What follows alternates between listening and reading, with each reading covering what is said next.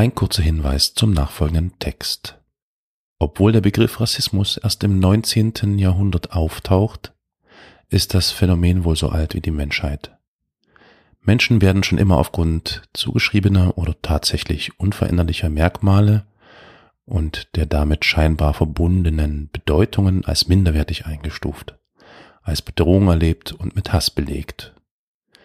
Gepaart mit oder sogar gespeist aus einem ethnozentrischen Weltbild, im konkreten Fall einem teutozentristischen, ergab und ergibt dies die Wahrnehmung, dass andere Weltgegenden barbarisch seien. Man könnte sagen, dass Sprache ein Fußabdruck menschlichen Denkens und Handelns ist, und so ist es durchaus möglich, anhand des Wortgebrauchs ein Bild vom kulturellen Zustand zu zeichnen. Kurzum, die nachfolgenden Aussagen sind zeitgeprägt und entsprechen nicht unseren Ansichten.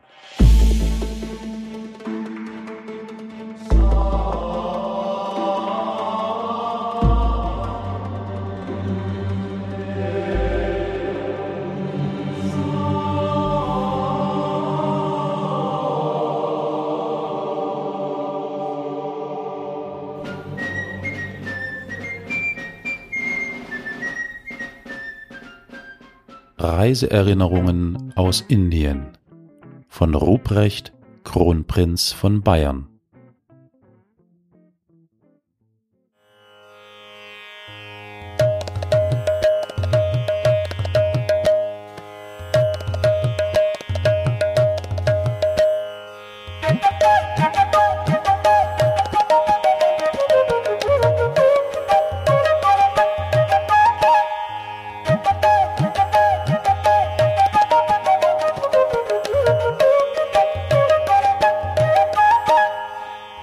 Die Religionen Indiens In keinem Lande spielen religiöse Vorstellungen, Vorschriften und Gebräuche eine so ausschlaggebende und auffallende Rolle wie in Indien, dessen Literatur wie Kunst durchaus im Banne religiöser Ideen ist. Eben darum ist es eine schwierige Aufgabe, über die in Indien herrschenden Religionssysteme in Kürze zu sprechen umso mehr sie im Laufe der Zeit wesentliche Abwandlungen erfuhren. Die unendlichen Varianten und Subtilitäten der indischen Doktrinen zu behandeln, liegt außerhalb der Aufgabe dieser Aufzeichnungen, die lediglich das enthalten sollen, was zum Verständnis späterer Darlegungen geboten erscheint. Am weitesten verbreitet ist die brahmanische Religion, zu der zwei Drittel der Bevölkerung sich bekennen und deren Anhänger sich selbst als Hindus oder Inder bezeichnen. Die Sammlung der ältesten religiösen Dichtungen der Hindus wird Veda, das Wissen, benannt. Die in den vedischen Gesängen eingestreuten philosophischen Erkenntnisse sind zum Teil von erstaunlicher Tiefe, aber nur zum Teil, und es ist ein typischer Zug der ganzen vielfach über Gebühr geschätzten indischen Philosophie, dass sie das Geheimnisvolle mehr liebt als das Klare, sich in Andeutungen und Spitzfindigkeiten gefällt und viele Rätsel zu raten gibt. Ein derartiges Verfahren ist entschieden bequemer als die philosophischen Methoden des Westens. Ein Tasten, kein Forschen.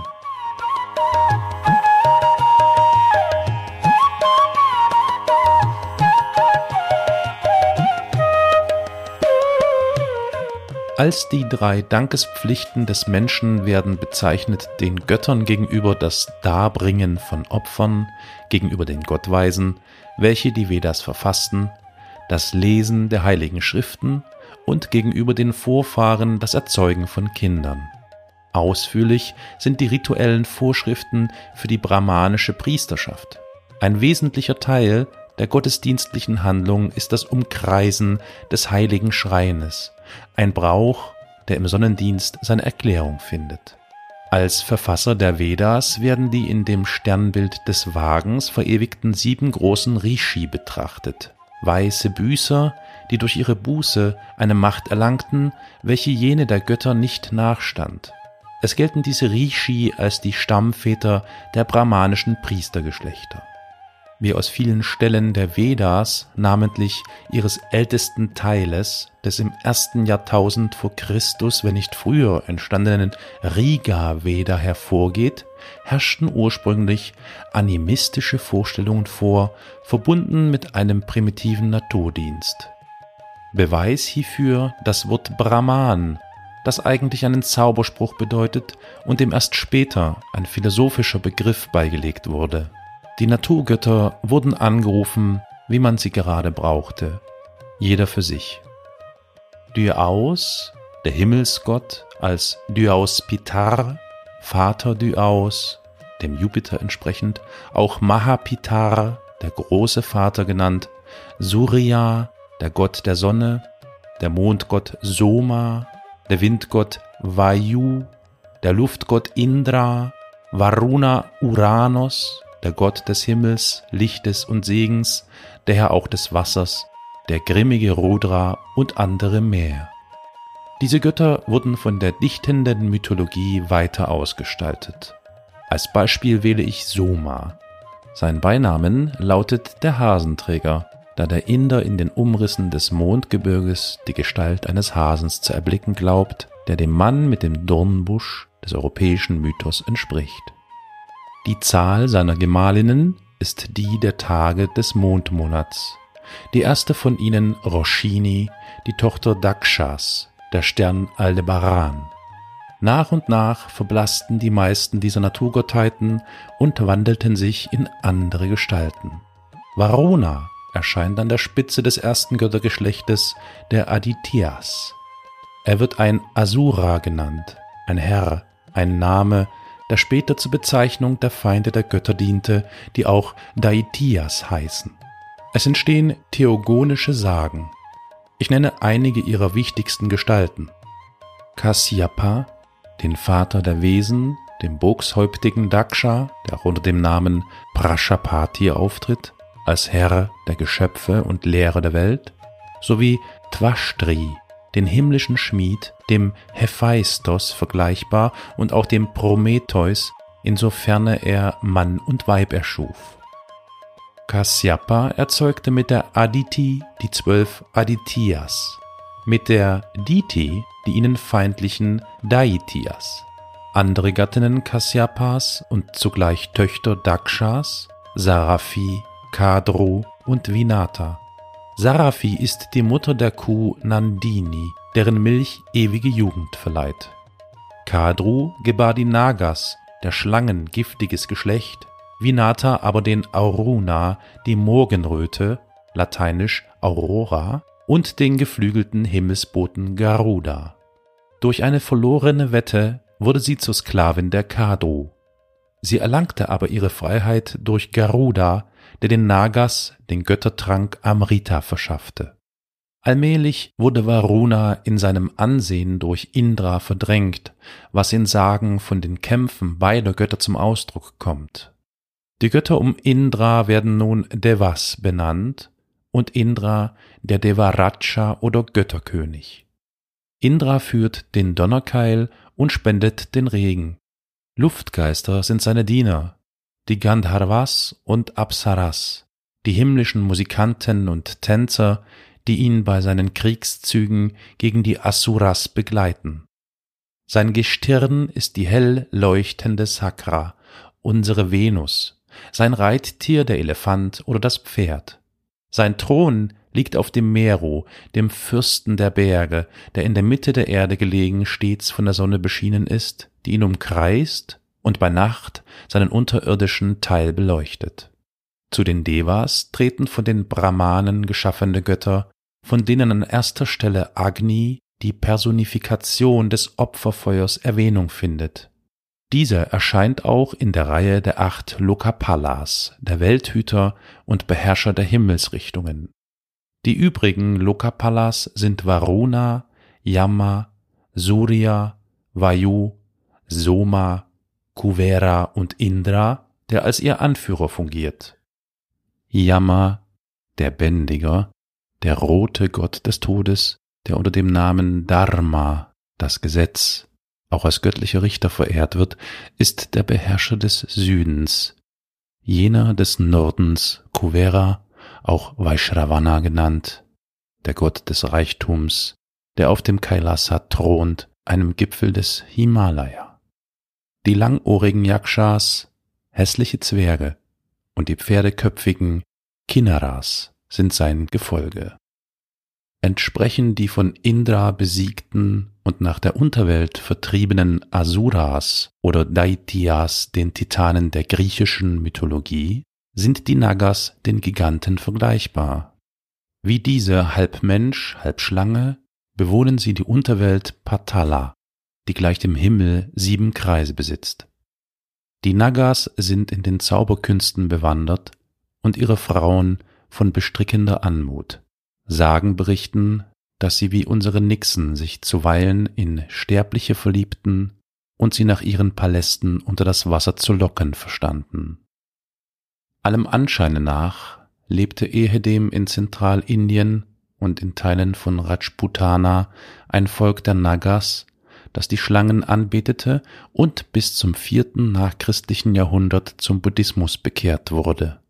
Ein gleichnamiges, auf niederer Kulturstufe stehendes Volk lebt noch heute in den Bergen von Assam und ist als Mittelglied von tibetanischen und birmanischen Stämmen zu betrachten. Außerdem führt in Rajputana ein Mönchsorden den Namen der Nagas. Den Asuras untergeordnet und gleich ihnen und den Nagas Bewohner der Unterwelt sind die Rakshasas. Menschen und menschliche Leichen fressende Unholde, diesen verwandt die Vetalas, die in Leichen sich festsetzen, und eine Reihe anderer Scheusale und Gespenster, die insbesondere auf den Begräbnisplätzen ihr Unwesen treiben.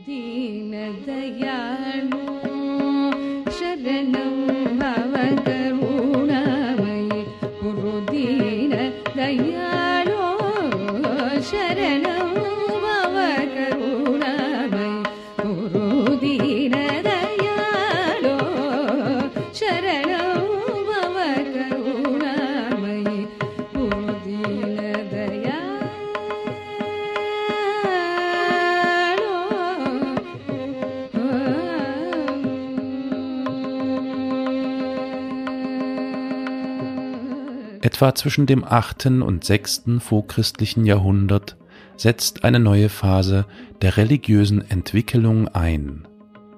Indra beginnt mehr und mehr auf die bescheidene Rolle eines Lokapalas beschränkt zu werden, in dessen zwei andere Gestalten wiederum an Bedeutung gewinnen und unter neuen Namen in den Vordergrund treten. Zunächst Varuna, auch Purusha, der oberste Gott benannt, oder Narayana, der sich über der Tiefe des Wassers bewegt, am bekanntesten aber von nun an unter dem Namen Vishnu. Ein weiterer, weniger gebräuchlicher Beiname Bardhamana. Etwas später tritt neben Vishnu Rudra in Erscheinung unter seinem einstigen Beinamen Shiva, der Gnädige, denn der grimme Gott heilt auch die Wunden, die er geschlagen. Metaphysische Begriffe durchsetzten mehr und mehr die Religion. Brahma, der unendlichen, immerwährenden Kraft wird Maya, der Wahn, oder Atman, das Ich-Bewusstsein gegenübergestellt und als Gipfel der Erkenntnis jenes der Identität des eigenen Ichs mit dem Weltall bezeichnet. Der Mensch ist den Gesetzen der Samsara, des Kreislaufes der Dinge unterworfen und daher fortgesetzten Wiedergeburten. Je nach den Verdiensten oder Verfehlungen des Einzelnen während der Zeit seines Lebens regelt sich dessen Wiedergeburt. Als Lohn eines tugendhaften Lebens erreicht er bei der Wiedergeburt einen höheren Grad der Vollkommenheit. Als Strafe für begangene Sünden hingegen wird er als Angehöriger eines niederen Standes oder gar in der Gestalt eines Tieres wiedergeboren und kann erst nach einer oder mehreren Wiedergeburten und erfolgter Besserung seine frühere Daseinsstufe wieder erreichen. Die den Tieren gegenüber gebotene Schonung erklärt sich aus dieser Vorstellung.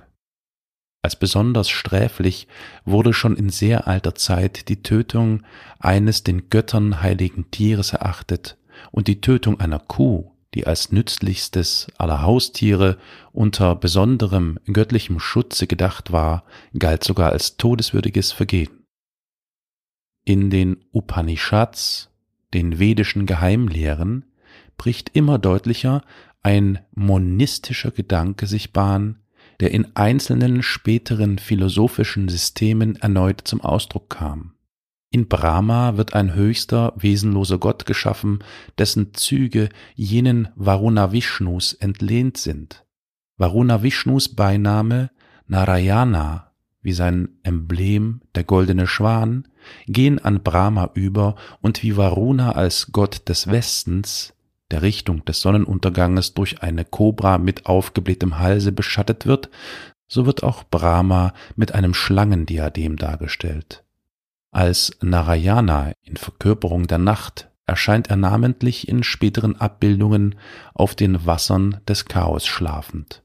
Er liegt auf der zusammengeringelten Schlange Ananta der Unendlichen, welche als Sternbild der Milchstraße das Weltall umschließt. Seinem Nabel entspringt der Stängel eines Lotosblattes, auf dem Brahma in anderer Gestalt sitzt, als Schöpfer und Personifikation des Tages.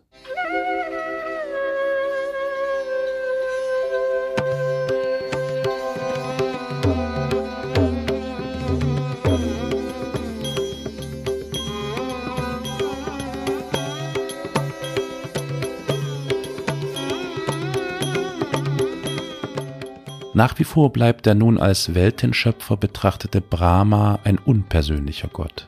Sein Werk ist mit der Schöpfung vollbracht und es wird ihm daher geringere Verehrung gezollt wie den übrigen Göttern. Von den unzähligen Tempeln Indiens ist ihm ein einziger geweiht ein praktisch ziemlich bedeutungsloses Erzeugnis späterer theologischer Spekulation ist das Zusammenfassen Brahmas, Vishnus und Shivas zu einer Art von Dreieinigkeit der Trimurti. Im Gegensatz zu der monistischen Richtung der Upanishads entwickelte sich die theistische Bhakti-Lehre, die entweder Vishnu oder Shiva als obersten Gott anerkannte und in der Hingabe an Gott das Heil erblickte. Bhagavita, das Heil aus der Gnade Gottes, ist ihr ältester Text betitelt, eine Dichtung, die später Aufnahme in den Mahabharata fand, dem großen nationalen Heldenepos. Seit etwa dem vierten nachchristlichen Jahrhundert beginnt eine ausgesprochene Spaltung in dem Kult des Vishnu oder Shiva. Jeder dieser Kulte hat seinen eigenen Götterkreis, sein eigenes Rituell und Dogma, dementsprechend eine neue Mythologie, die jedoch mit der alten sich vielfach berührt. Vishnu hat seinen meisten Anhängern im Norden des Landes, Shiva im Süden. Der Götterkreis um Shiva ist durch die Aufnahme von Göttern nicht-arischer Stämme bereichert und Shiva selbst trägt manche Züge nicht-arischer Herkunft.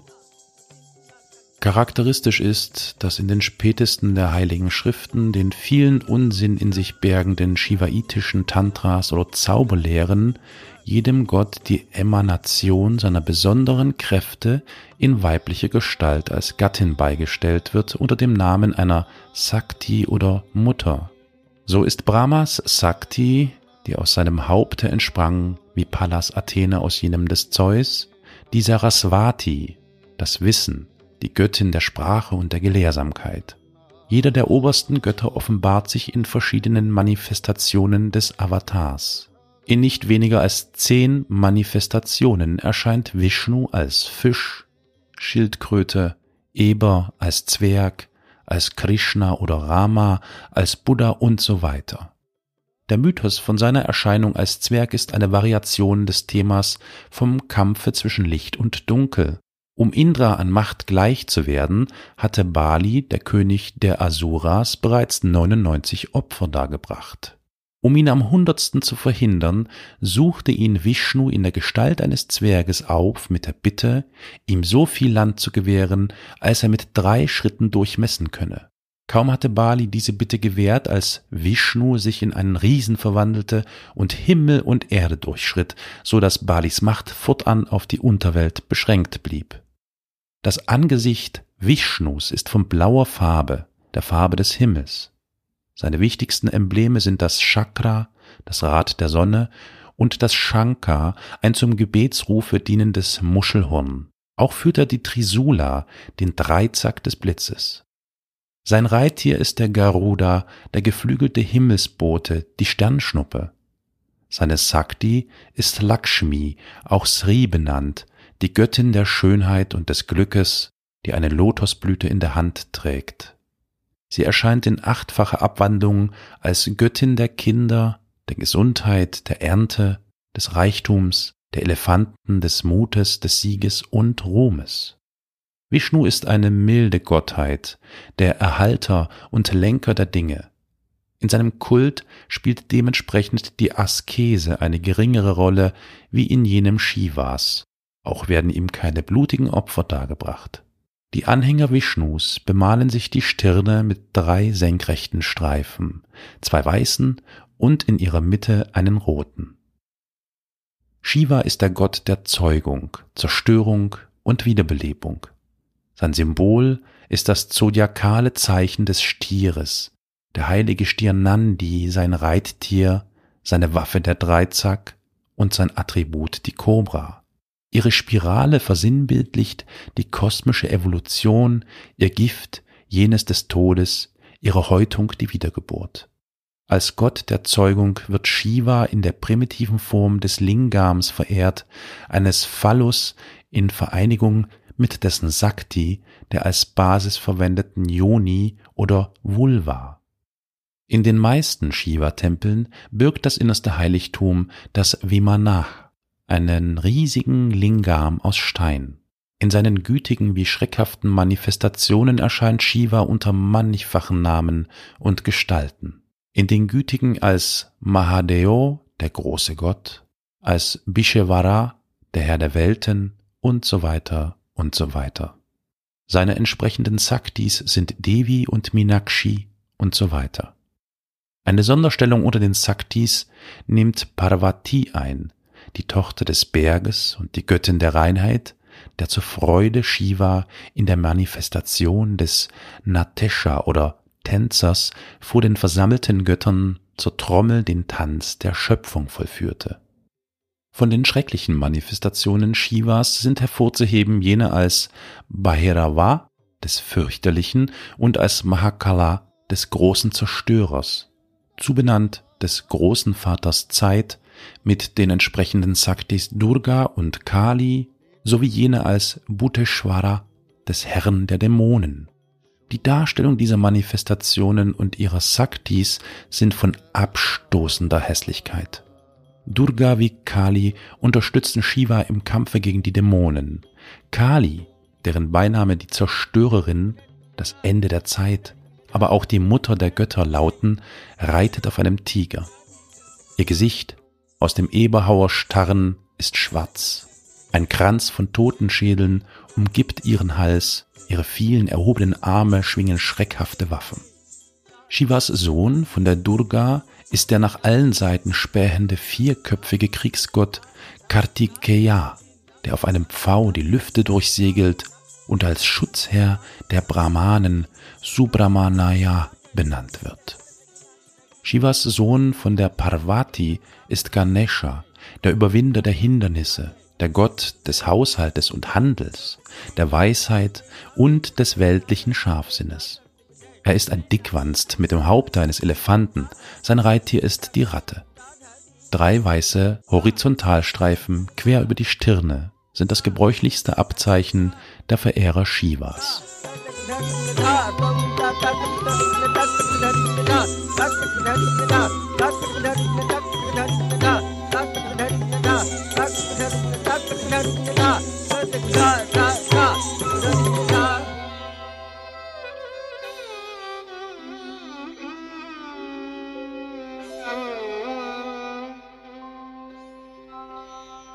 Es seien nun noch zwei sehr populäre Göttergestalten erwähnt, die auch in den großen heroischen Epen des Mahabharata und Ramayana eine bedeutsame Rolle spielen. Krishna und Hanuman. Krishna, der Flötenspieler, berühmt durch seine Liebesabenteuer mit den Gopis, den himmlischen Milchmädchen, aber auch durch die Unterstützung durch Rat und Tat, die er den Helden des Pandava-Geschlechtes bei ihren Kämpfen gewährte, Hanuman, der Sohn des Windgottes und König der Affen, der mit seinen Affenscharen den Königssohn Rama bei dessen Kämpfen Hilfe leistete und vom Berge Mahendra nach Lanka, das ist Ceylon, hinüberspringt, um Sita, die durch Feindesgewalt entführte Gattin Ramas, zurückzuholen. Zum Schlusse die in der älteren indischen Kunst häufig dargestellte Sage vom Buttern der Milchsee, der Gewässer des Chaos. Shiva beleidigte einen heiligen Rishi, was zur Folge hatte, dass fortan die Götter bei ihren Kämpfen mit den Asuras diesen unterlagen. Da riet ihnen Vishnu, sich mit den Asuras zu verbinden, um gemeinsam den Trank der Unsterblichkeit, das Amrita, durch Quirlung des Ozeans zu erlangen. Auf sein Geheiß entwurzelte die Schlange Ananta den Berg Mandara, der als Butterquirl bestimmt wurde und um den Ananta als Reibstrick sich schlang, während Vishnu in Gestalt einer Schildkröte in den Ozean sprang, um mit dem Rückenpanzer dem Quirl als Widerlager zu dienen. Die Devas und Asuras begannen nun den Quirl in Bewegung zu setzen und die Milchsee zu buttern. Nacheinander entstiegen ihr die göttliche Kuh Surafi, der Wein, die Früchte, die als Regenwolke zu deutenden Apsaras, ein Gift, das Shiva ausschlürfte und durch dessen Wirkung sein Hals eine blaue Färbung erhielt. Der Mond und andere untergeordnete Götter endlich eine zweite Anadiomene, Lakshmi mit der Schale, welche das Amrita enthielt. Ehe die Asuras vom anderen Ende des Meeres herbeikamen, hatten die Devas die Schale geleert, nur der Asura Rahu, welcher sich unter die Götter gemischt hatte, versuchte noch aus der Schale zu nippen, wurde aber hierbei von den Göttern der Sonne und des Mondes erkannt, die ihn an Vishnu verrieten, der ihm mit einem Streich den Kopf vom Halse trennte. Da aber das abgeschlagene Haupt bereits vom Amrita gekostet hatte, war es unsterblich geworden und flog Himmel an, wo es seitdem seine Verräter verfolgt, Sonne wie Mond und sie zu verschlingen bestrebt ist. Von den nun unsterblichen Göttern bekämpft, verbargen sich die Asuras im Ozean, aus dem die Götter den Berg Mandara wieder herauszogen und an seine alte Stelle versetzten. Der Zeit der theogonischen Dichtung folgte ganz wie bei den Griechen, Persern und Germanen jene des Heldenepos. Das Mahabharata, das zwischen dem zweiten vor und dem fünften nachchristlichen Jahrhundert allmählich entstand, ist ein gewaltig angelegtes Sammelwerk, das an Länge alle übrigen Epen der Weltliteratur übertrifft. Es behandelt den Kampf zweier miteinander verwandten Fürstengeschlechter, der Kuravas der Fürsten vom Bharata und der Pandavas, der Beherrscher des Panjabs. Nach dem Tode ihres Vaters Pandu leben dessen fünf Söhne Yudhishthira, Bhima, Arjuna, Somadeva und Nakula nebst ihrer gemeinsamen Gattin Draupadi am Hofe ihrer Vettern der Kuravas, die in den Spielen sämtlich von Bhima besiegt werden, aus Rache, wofür Durchodana der älteste der Kurava-Brüder, Bhima durch Gift betäubt und in die Ganga wirft. Auf wunderbare Weise wird jedoch Bhima gerettet. Den eigentlichen Anlass zur Fehde gibt ein Würfelspiel, in welchem Yudhishthira an Duryodhana sein Hab und Gut, sein Reich, sein Weib und endlich seine und seine Brüder Freiheit verliert. Abenteuer der Helden und ihre Kämpfe, in denen schließlich alle bis auf Yudhishthira erliegen, füllen den größten Teil der Geschichte aus. Nächst dem Mahabharata ist das etwas jüngere Ramayana zu erwähnen, das die Schicksale Ramas, des Königssohnes von Ayodhya, dem heutigen Aud, schildert. Bildliche Darstellungen aus diesem Epos wie aus jenem des Mahabharata begegnet man häufig.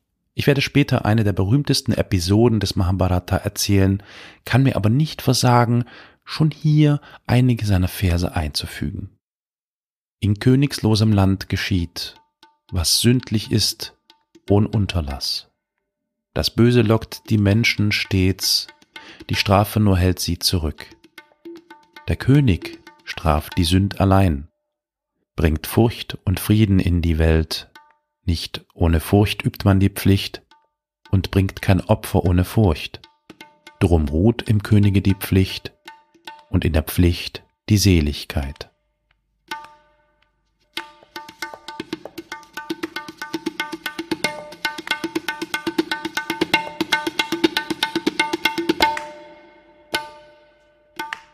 Ja, damals, als die starke Gupta-Dynastie von 300 bis 650 nach Christus über ein Reich regierte, das an Größe fast jenem Ashokas und dem späteren der Mogulherrscher entsprach, war Nordindiens glücklichste Zeit.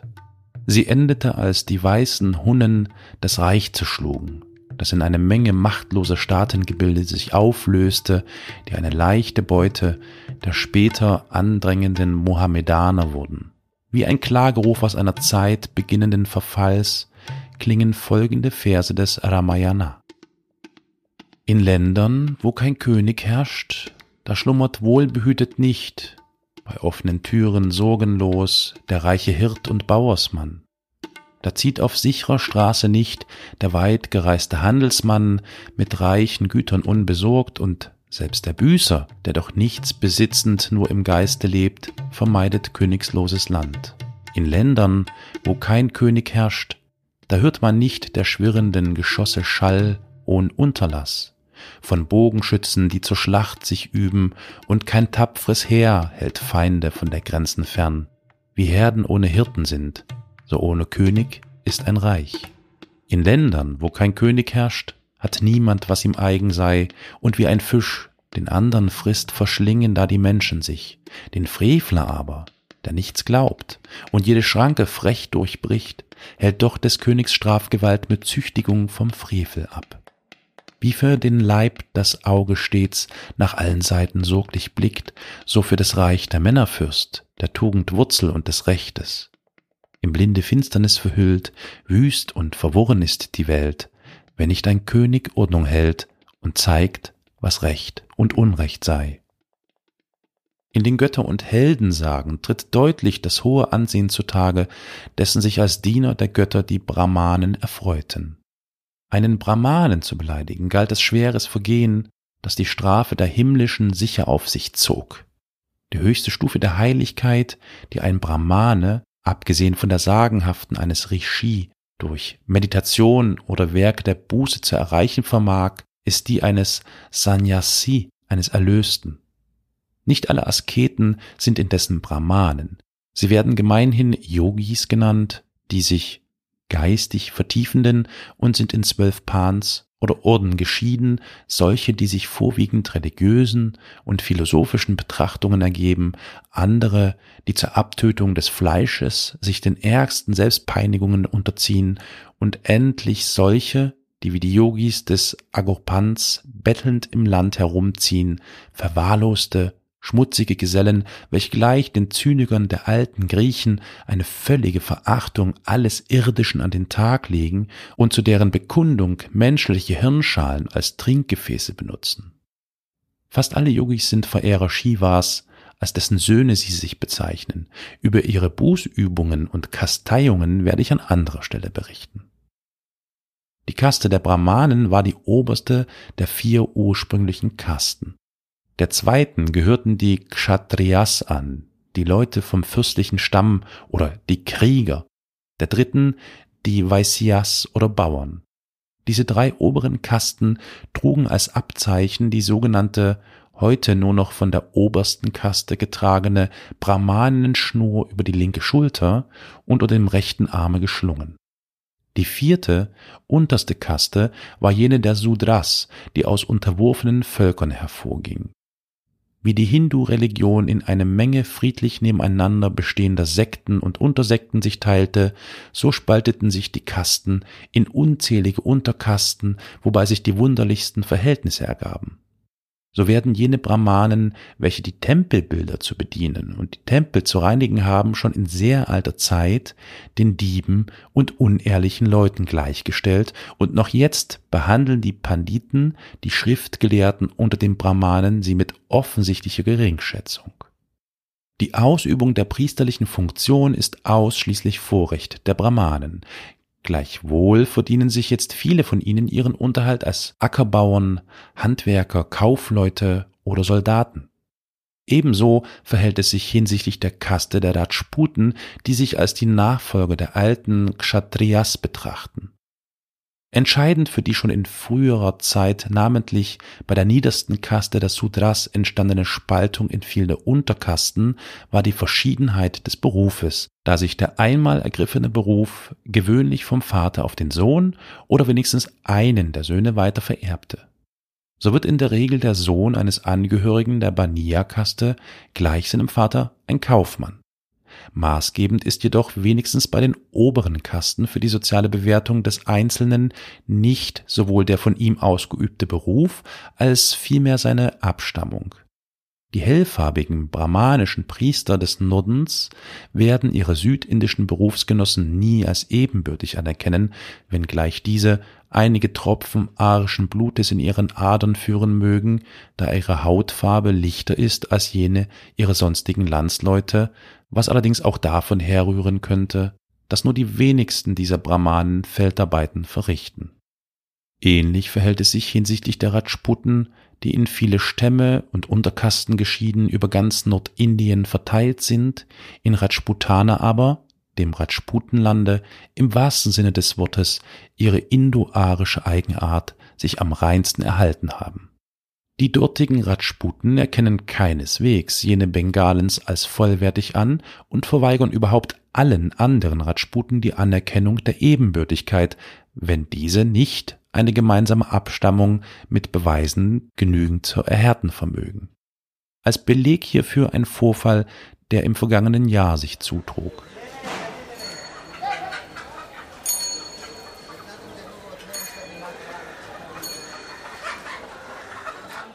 Der Maharaja von Kaschmir aus dem Stamme der in Jammu ansässigen Dogra Rajputen, die von den im Gebiete von Jaipur in Rajputana sesshaften Kathiawar Rajputen abzustammen behaupten, frug, um die Anerkennung seiner Ebenbürtigkeit zu erwirken, den Fürsten eines der kleinsten Rajputenstaaten, ob er mit ihm speisen dürfe.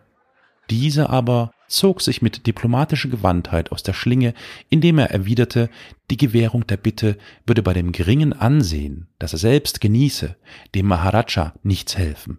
Er möge lieber an den Maharaja von Jaipur, einen der angesehensten Rajputenfürsten, sich wenden, denn wenn der Maharaja von Jaipur der gestellten Bitte stattgeben würde, seien alle Zweifel in der Ebenbürtigkeitsfrage als gelöst zu betrachten.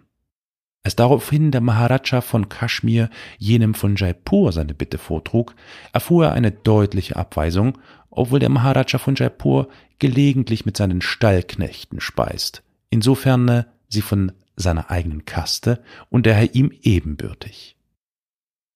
Die Zahl der gegenwärtig bestehenden Kasten und Unterkasten vermag man nur annähernd zu schätzen. Bei den südindischen Dravida-Völkern allein zählen sie nach Hunderten. Jede dieser Kasten und Unterkasten ist von der anderen durch eine Reihe von Vorschriften geschieden, insbesondere sind Heiraten zwischen Angehörigen verschiedener Kasten verpönt. Ein Angehöriger einer höheren Kaste geht dieser verlustig, wenn ein Mann einer niederen Kaste ihn durch seine Berührung verunreinigt, und er kann seiner Kaste erst nach kostspieligen Sühnezeremonien wieder teilhaftig werden. Auch darf er von einer Speise nicht essen, die ein Angehöriger einer niederen Kaste zubereitet oder berührt hat. Umgekehrt ist es den Leuten der niederen Kasten gestattet, von Angehörigen der höheren Kasten gekochte Speisen zu genießen. Außer der Brahmanenschnur gibt es noch eine Menge anderer Kastenabzeichen. Man kann einzelne Kasten an der Haar- oder Barttracht, der Art ihrer Kopfbedeckung und ihres Kleiderschnittes erkennen, sowie an der Art, in der sie sich die Stirne oder Schläfen mit dem Abzeichen der von ihnen besonders verehrten Götter bemalen. Hierzu treten noch geheime, nur den Eingeweihten bekannte Erkennungszeichen. Der Kastenzwang ist ein überaus strenger und die Ausstoßung aus einer Kaste von den verhängnisvollsten Folgen für den hiervon Betroffenen, da die Kunde des Vorfalles sämtliche Kastengenossen ereilt. Die kastenlosen Hindus lassen sich in zwei Klassen einteilen, jene, die ihre Kaste verloren haben, und solche, die nie einer Kaste angehörten, wie die Parias Südindiens, welche ihrer ganzen körperlichen Erscheinung nach die dem Neger oder richtiger dem Papua-Typus sich nähert, als Reste einer vordravidischen Urbevölkerung aufzufassen sind. Als Reste einer unterwurfenen Rasse sind ferner die ebenfalls kastenlosen Domras zu erachten, die wegen der von ihnen ausgeübten als verunreinigend geltenden Berufe verachtet sind und den unehrlichen Leuten unseres Mittelalters entsprechen. Zu den verachteten Berufen gehören jene der Wollenweber und Gerber, der Unratkehrer, Leichenbestatter, Schinder und Henker.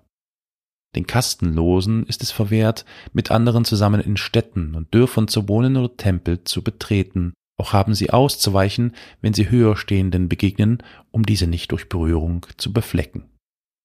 Die Kastenvorurteile erschweren den Übertritt zum Islam und Christentum. Die meisten Konvertiten sind kastenlose Leute, die durch ihren Übertritt sich eine bessere soziale Stellung zu erringen hoffen. Wir Christen so sagte bezeichnenderweise der aus dem französischen Pondicherry stammende Diener, der mich auf meiner Reise durch Südindien begleitete, sind alle Parias. Durch ihn erfuhr ich auch, dass es einen eigenen christlichen Hosenschnitt gebe, denn er wies das ihm gelieferte Beinkleid mit Entrüstung zurück, da es nach Hindu-Art geschnitten sei. Kein Europäer sollte vergessen, dass er als kastenlos von den Hindus als unreines Wesen betrachtet wird, wenn sie ihm auch mit hündischer Unterwürfigkeit begegnen. Zur persönlichen Bedienung sich einen Hindu zu erwählen, es sei denn aus den alleruntersten Kreisen, ist wegen der vielen Kastenvorurteile, die diese Leute hegen, ein Beginnen, das oft zu unangenehmen Weiterungen Anlass gibt. So weiß ich einen Fall, dass ein Europäer einem schlummernden Diener ein Glas Wasser über den Kopf schüttete, was zur Folge hatte, dass dieser seiner Kaste verlustig ging, in die ihn sein Herr um erklägliches Sühnegeld wieder einkaufen musste. Freilich hatten Zeugen den Vorgang beobachtet. Sind keine Zeugen vorhanden, kann ein Herr seinen Diener ruhig verprügeln, falls dieser sich einer unverschämten Dieberei schuldig gemacht haben sollte.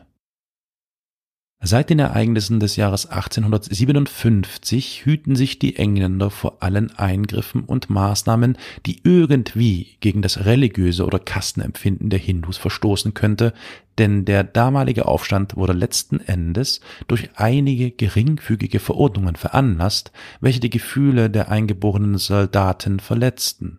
Nur in Fällen die zu unseren humanitären und moralischen Begriffen in allzu krassem Widerspruch stehen, schreiten sie ein. So unterdrücken sie beispielsweise die Unsitte der Satis oder Witwenverbrennungen.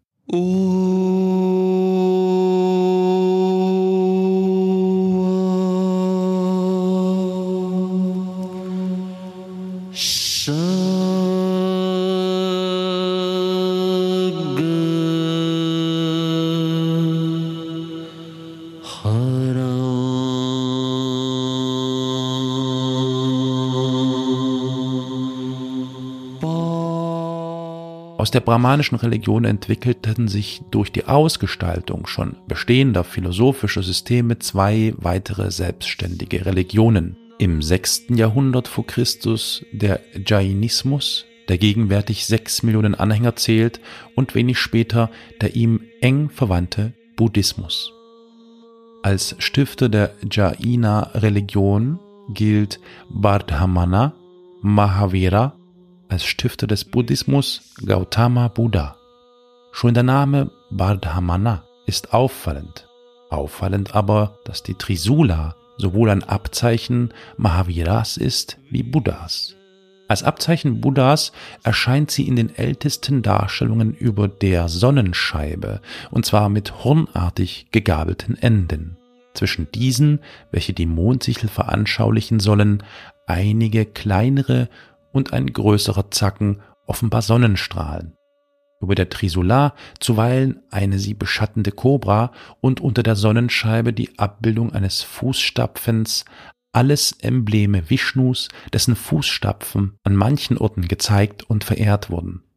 Buddha sowohl wie Mahavira sind sonach als Inkarnationen Vishnus zu betrachten, hier verspricht auch die Sage von ihrer Geburt aus dem Schoße jungfräulicher Mütter sowie die Tatsache, dass Buddha schon im dritten vorchristlichen Jahrhundert von den Anhängern der buddhistischen Lehre als Inkarnation eines obersten Gottes bezeichnet und von den Vishnuiten ausdrücklich als solche Vishnus anerkannt wurde.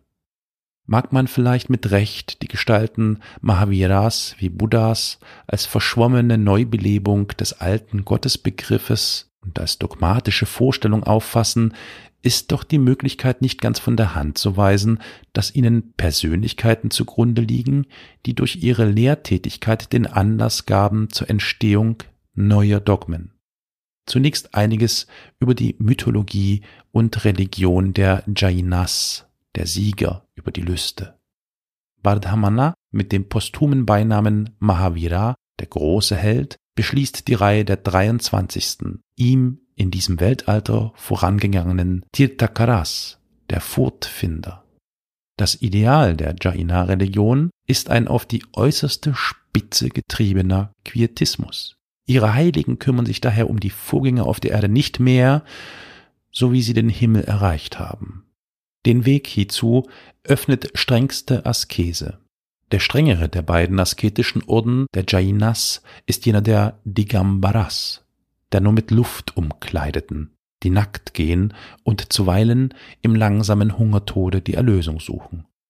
Eine solche Handlungsweise steht im seltsamen Widerspruche zu der bei den Jainas gültigen Lehre, dass das Leben das heiligste Prinzip der als beseelt gedachten Natur sei, eine Lehre, die sich am auffälligsten offenbart, in der ängstlichen Besorgnis, nicht Schuld zu tragen am Tode irgendeines Lebewesens.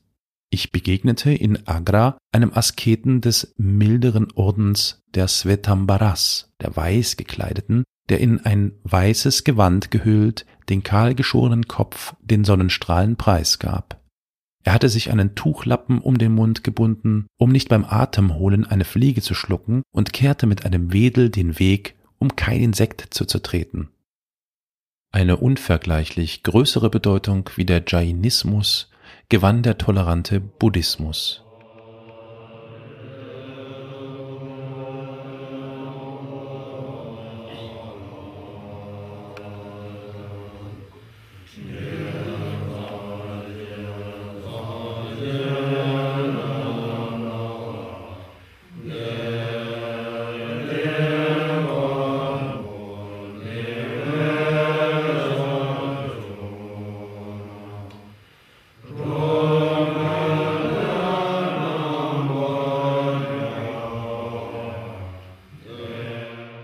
Über seinen angeblichen Begründer Gautama Shakyamuni, den Büßer aus dem Shakya-Stamme, wird berichtet, dass er im jetzt nepalesischen Tarai zu Kapilavastu das Licht der Welt erblickte und aus adeligem Geschlecht war.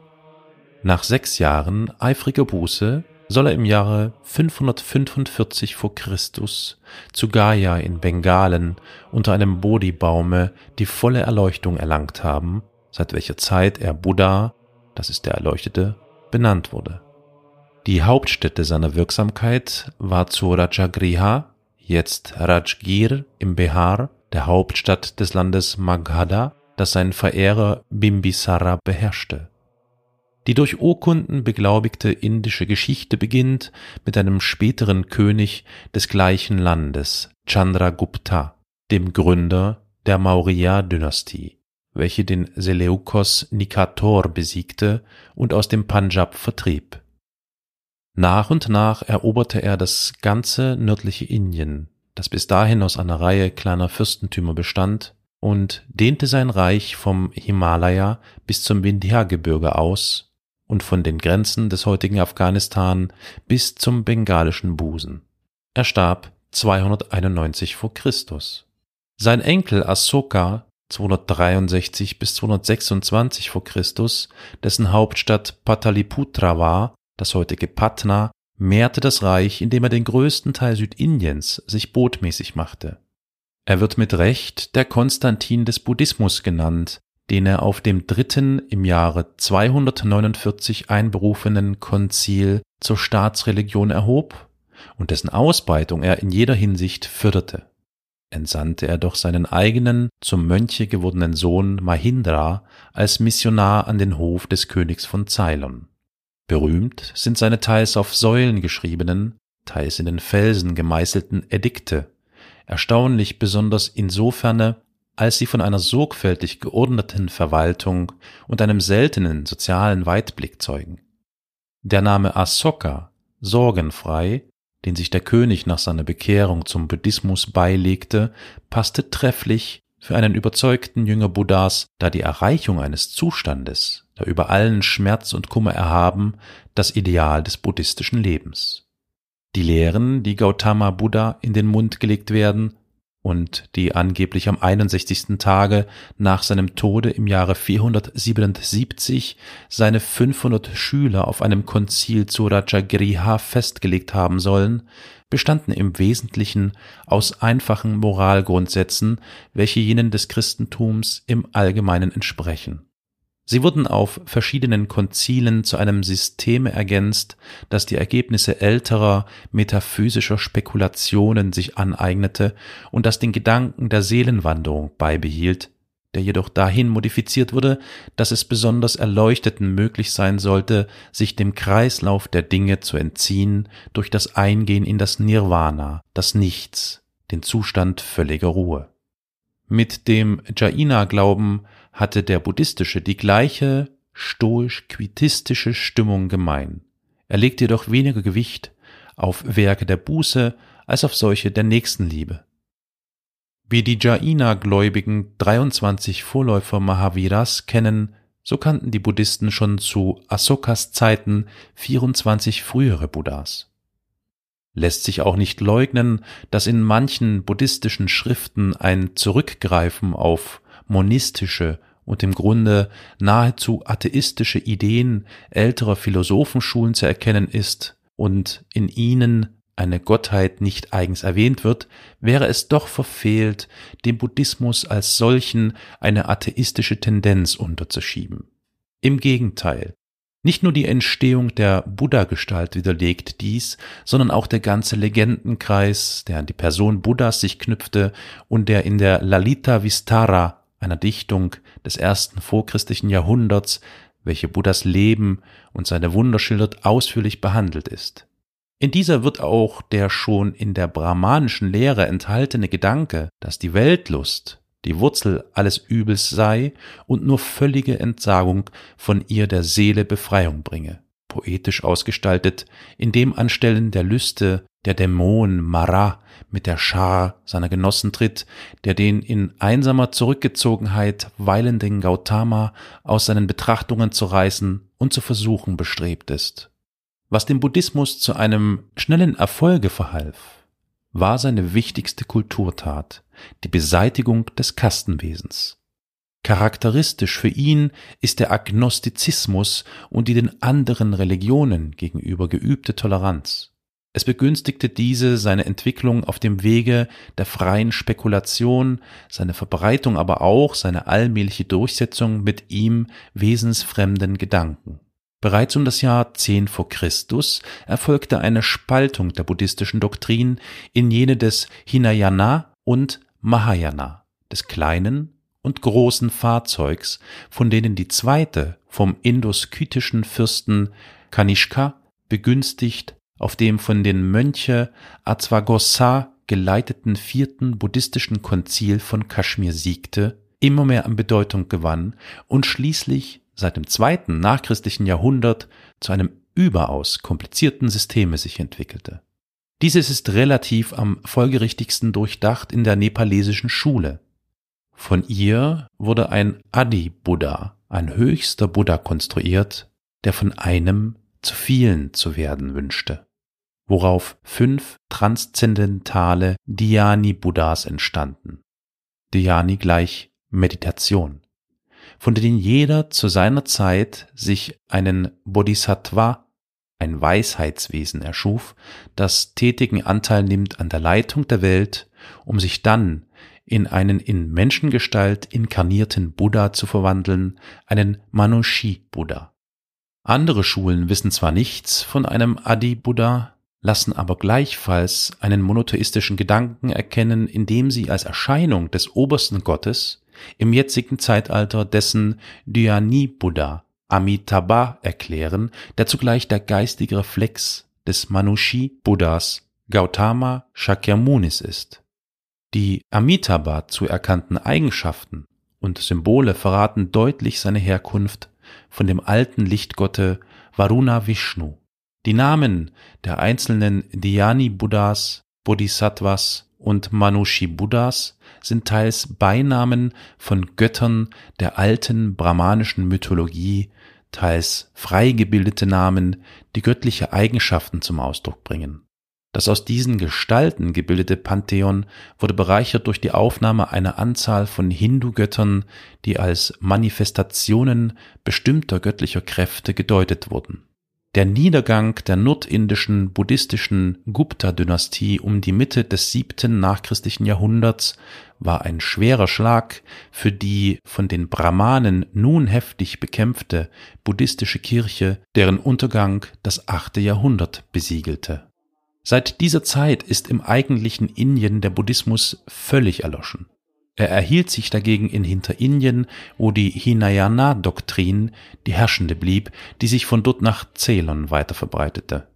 In Java, das im fünften nachchristlichen Jahrhundert durch Missionare aus Kaschmir der Mahayana-Lehre gewonnen wurde, erlitt diese das gleiche Schicksal wie im nördlichen Indien, Dafür lebt sie in den von mongolischen Völkern bewohnten Gebieten des Himalaya weiter, sowie in China, wo sie seit dem sechsten nachchristlichen Jahrhundert weite Verbreitung fand und von wo aus sie sich die übrigen Länder Ostasiens eroberte. Auf den tibetanischen Buddhismus, den sogenannten Lamaismus, werde ich an anderer Stelle zu sprechen kommen.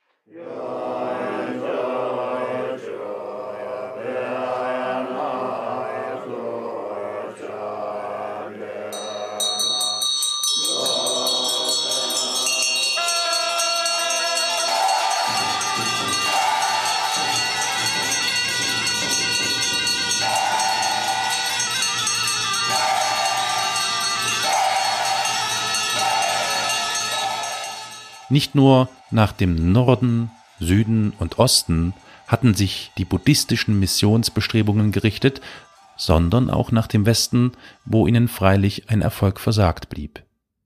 Wir wissen, dass Asoka mit Antiochos Theos von Syrien einen Vertrag schloss und dass er Missionare nach Jonolaka oder Baktrien sandte. Ebenso wissen wir, dass auch späterhin buddhistische Sendboten an die Höfe hellenischer Fürsten gelangten.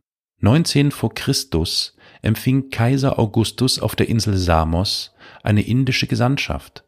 Hierüber berichtet uns Dio und Strabo erzählt, dass von dem indischen Könige ein gewisser Zarmanos zu Augustus geschickt worden sei und sich später zu Athen auf einem Scheiterhaufen verbrannt habe. Der Name Zarmanos ist nun sicher eine Umbildung des indischen Wortes Sramana, das der Enthaltsame bedeutet und ein Ehrentitel der buddhistischen Mönche war, die Nachricht aber von dem Tode des Sramana ist wohl auf ein Missverständnis Strabos zurückzuführen und dahin zu deuten, dass die Begleiter des Sramana dessen Leichnam nach indischer Sitte verbrannten. Auch zu Zeiten des Kaisers Claudius kam eine indische Gesandtschaft nach dem römischen Reiche, scheinbar die letzte. Anklänge an buddhistische Lehren lassen sich erst in den Schriften des Gnostikers Basilides feststellen, der unter der Regierung des Kaisers Hadrian lebte. Die Sanskrit-Sprache, die Sprache der brahmanischen Priester und Gelehrten, die jetzt nur noch von den wenigsten Brahmanen verstanden wird, war vermutlich, da Sanskrit in wörtlicher Übersetzung zurechtgemacht lautet, aus den mittelindischen Prakrit oder Vulgärdialekten herausgeschält wurden. Jedenfalls war sie bereits zu Asokas Zeiten eine tote Sprache. Infolgedessen sind die heiligen Schriften der Buddhisten nicht in ihr verfasst, sondern in einer ihr verwandten, aus dem Westen Indiens stammenden Sprache, dem Pali. Es erübrigt nunmehr der Sikh-Religion zu gedenken, die im Punjab lokalisiert blieb.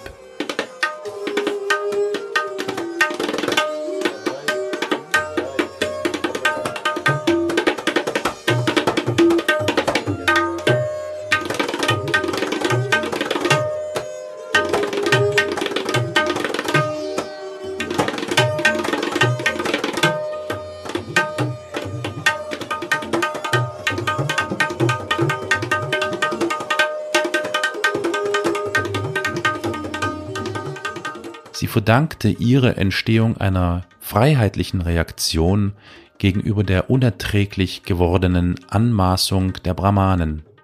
Ihr Gründer Nanak beseitigte die Kastenunterschiede und verwarf den Bilderdienst. Vor seinem 1538 erfolgten Tode ernannte er einen gewissen Angad zu seinem Nachfolger als Guru oder Lehrer, dem er die Leitung der Gemeinde der Sheiks oder Schüler übertrug. Die heiligen Schriften der Grans, die von ihm und den späteren Gurus auf vishnuitischer Grundlage verfasst wurden, enthalten moralphilosophische Abhandlungen. Nanaks Versuch, eine Verschmelzung des Islams mit seinem Religionssystem herbeizuführen, misslang. Es kam zu Streitigkeiten mit den Mohammedanern und zu Bedrückungen durch die von den Brahmanen aufgestachelten Mogulkaiser.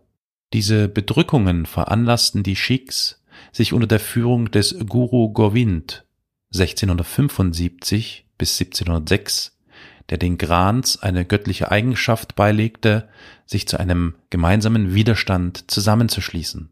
Da nach seinem Tode kein weiterer Guru ihm folgte, zerfiel der kaum geschaffene Staat in zwölf einzelne Bündnisse, die Missels, die nach mannigfachen Kämpfen untereinander wie gegen die Mohammedaner sich und unter der Führung Ranjit Singhs 1823 zu einem Gesamtbunde vereinigten und eine Zeit lang die Herrschaft über den größten Teil des Punjabs erlangten. Von den in Indien vertretenen Religionen nicht-indischen Ursprungs ist die älteste die Zendavesta-Religion des Zarathustra.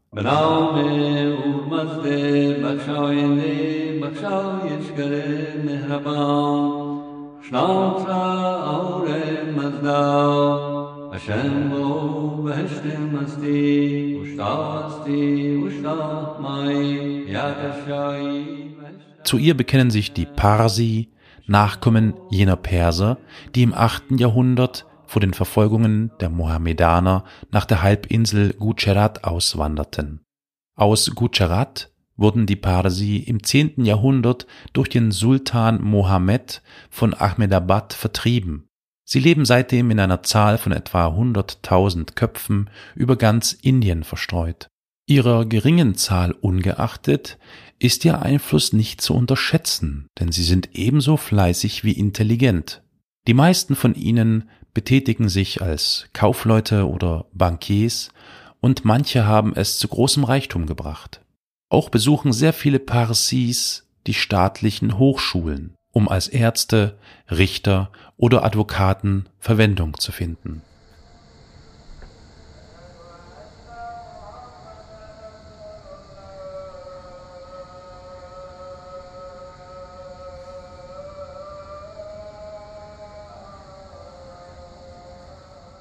Zum Islam, der von türkischen und afghanischen Eroberern importiert wurde und demgemäß in seinen beiden Richtungen der sunnitischen und der schiitischen vertreten ist, der schiitischen hauptsächlich im äußersten Nordwesten, bekennt sich rund ein Drittel der Bevölkerung vor der Indiens. Unter den eingeborenen Christen nehmen die Leute aus der portugiesischen Kolonie Goa eine Sonderstellung ein. Sie sind von dunklerer Hautfarbe wie ihre maharatischen Nachbarn an der Westküste, sprechen Portugiesisch und führen stolz klingende portugiesische Adelsnamen, die vermutlich von jenen der Taufpaten ihrer Vorfahren herrühren. Man begegnet ihnen allenthalben in Britisch-Indien, in englischen Häusern, wie in den Häusern reicher Eingeborener als Haushofmeistern oder Köchen, und sie sind auf dem besten Wege, sich zu einer Kaste zu entwickeln. Ganz im Süden finden sich einige uralte Kolonien nestorianischer Christen. Wenn die Anhänger der verschiedenen Religionen des indischen Reiches friedlich nebeneinander leben, ist dies einzig der britischen Herrschaft zu verdanken. Die Gegensätze zwischen den Hindus, Sikhs und Mohammedanern sind denkbarst scharf, und es beruht auf ihnen nicht zumindest die Machtstellung der britischen Herrschaft.